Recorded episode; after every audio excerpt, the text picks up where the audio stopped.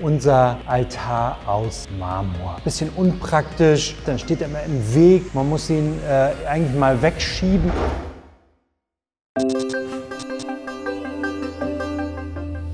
Hallo, ich grüße euch alle ganz herzlich aus der Andreasgemeinde und heute mal wieder von einem Ort, den ihr alle kennt, nämlich den Altarraum. Ihr merkt schon, es halt hier so ein bisschen. Ich bin ganz vorne in der Kirche und hier steht unser Altar aus Marmor. Manche finden diesen Ort ganz toll, da guckt man immer drauf während des Gottesdienstes. Äh, viele kommen gerne hierher. Manche sagen auch, ach, bisschen unpraktisch, wenn wir hier vorne was machen wollen, Anspiele, Musik, Theater und so weiter, dann steht er immer im Weg. Man muss ihn äh, eigentlich mal wegschieben, aber es geht ja nicht. Der ist ja so festgefügt in der Erde hier, äh, eingemauert äh, der nervt manchmal auch, der stört auch vielleicht so manchmal so ein bisschen.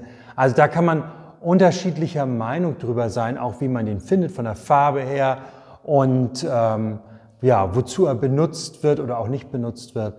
Da gibt es ganz unterschiedliche Meinungen. Aber dieser Ort ist wirklich was ganz Besonderes und man kann diesen Ort auch immer wieder neu kennenlernen, auch wenn man hier schon 1100, 50 Mal war, man kann diesen Ort immer wieder neu erkennen und erleben.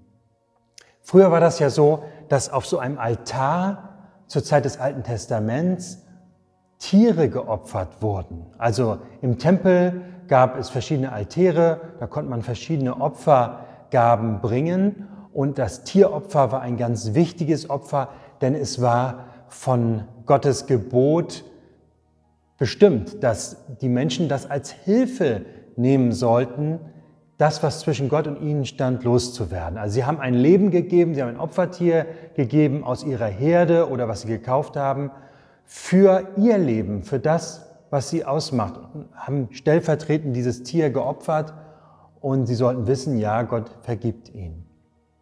Aber das hat leider nicht immer dazu geführt, dass die Menschen auch ihr Leben geändert haben oder Gottes Willen befolgt haben, äh, sondern sie haben häufig mechanisch geopfert. Sie haben einfach immer wieder geopfert und geopfert. Hauptsache irgendwie äh, die Sicherheit zu haben, ja, ich habe alles richtig gemacht und äh, Gott verwirft mich nicht, ähm, ich bin bei Gott, äh, alles gut. Das wird schon im Alten Testament kritisiert, dass gesagt wurde, eigentlich bringt das nicht viel. Die Leute opfern und opfern, aber nichts ändert sich im Land. Es wird eigentlich immer noch schlimmer weil dieses Opfer nicht wirklich ins Herz geht und nicht wirklich aus Dankbarkeit geschieht.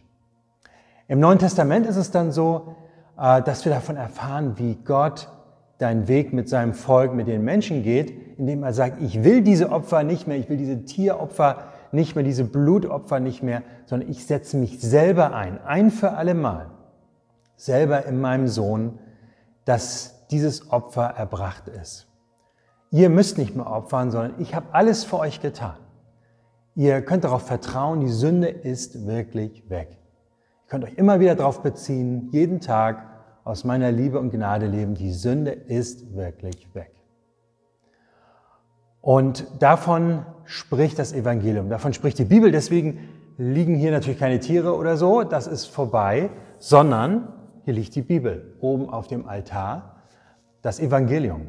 Sie berichtet davon, wie im Alten Testament vom Tieropfer, von, von den Opfergaben, die Gott dargebracht wurden, sind, hin dazu geht, dass Gott sich selber gibt und opfert. Und in Hebräer 10 wird das eigentlich sehr schön zusammengefasst, das möchte ich euch einmal lesen. Da heißt es, das Gesetz des alten Bundes war lediglich ein matter Abglanz und Vorgeschmack all dessen, was Gott für uns bereithält. Es brachte uns noch nicht in eine enge Gemeinschaft mit Gott, denn die Opfer der alten Ordnung konnten keinen Menschen für immer von seiner Schuld befreien.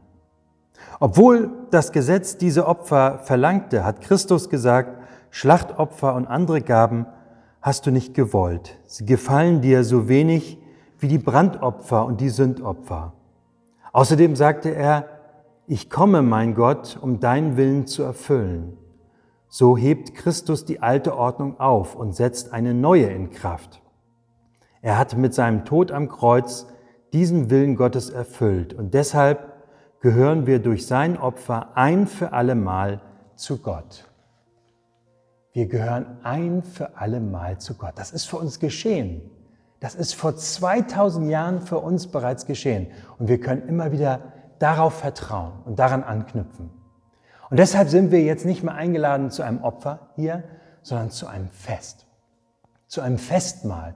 So wie das Festmahl in der Geschichte vom verlorenen Sohn oder von den zwei Söhnen, wo der Sohn zurückkommt, von seinem Vater empfangen wird und es ein Festmahl gibt, weil er zu ihm zurückgekehrt ist.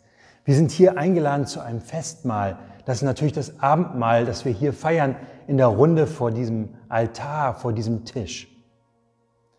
Aber auch in jedem Gottesdienst erinnern wir uns daran, dass wir an Gottes Tisch eingeladen sind, in seine Tischgemeinschaft, in seine ganz enge Gemeinschaft.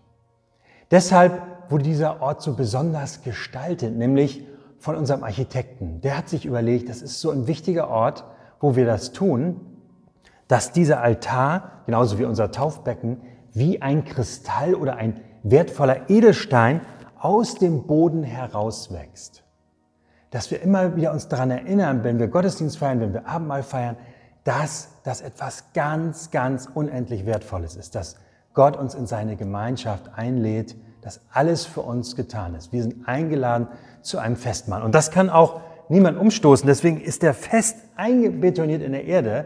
Also wir können hier sonst was machen, aber dieser Stein soll sagen, das bleibt immer.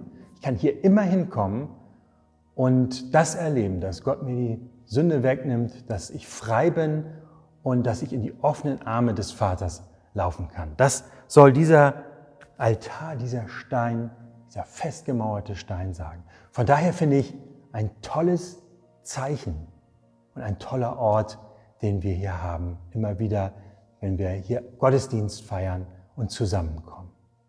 Ich wünsche euch einen wunderschönen Tag. Gott segne euch. Bis bald. Tschüss.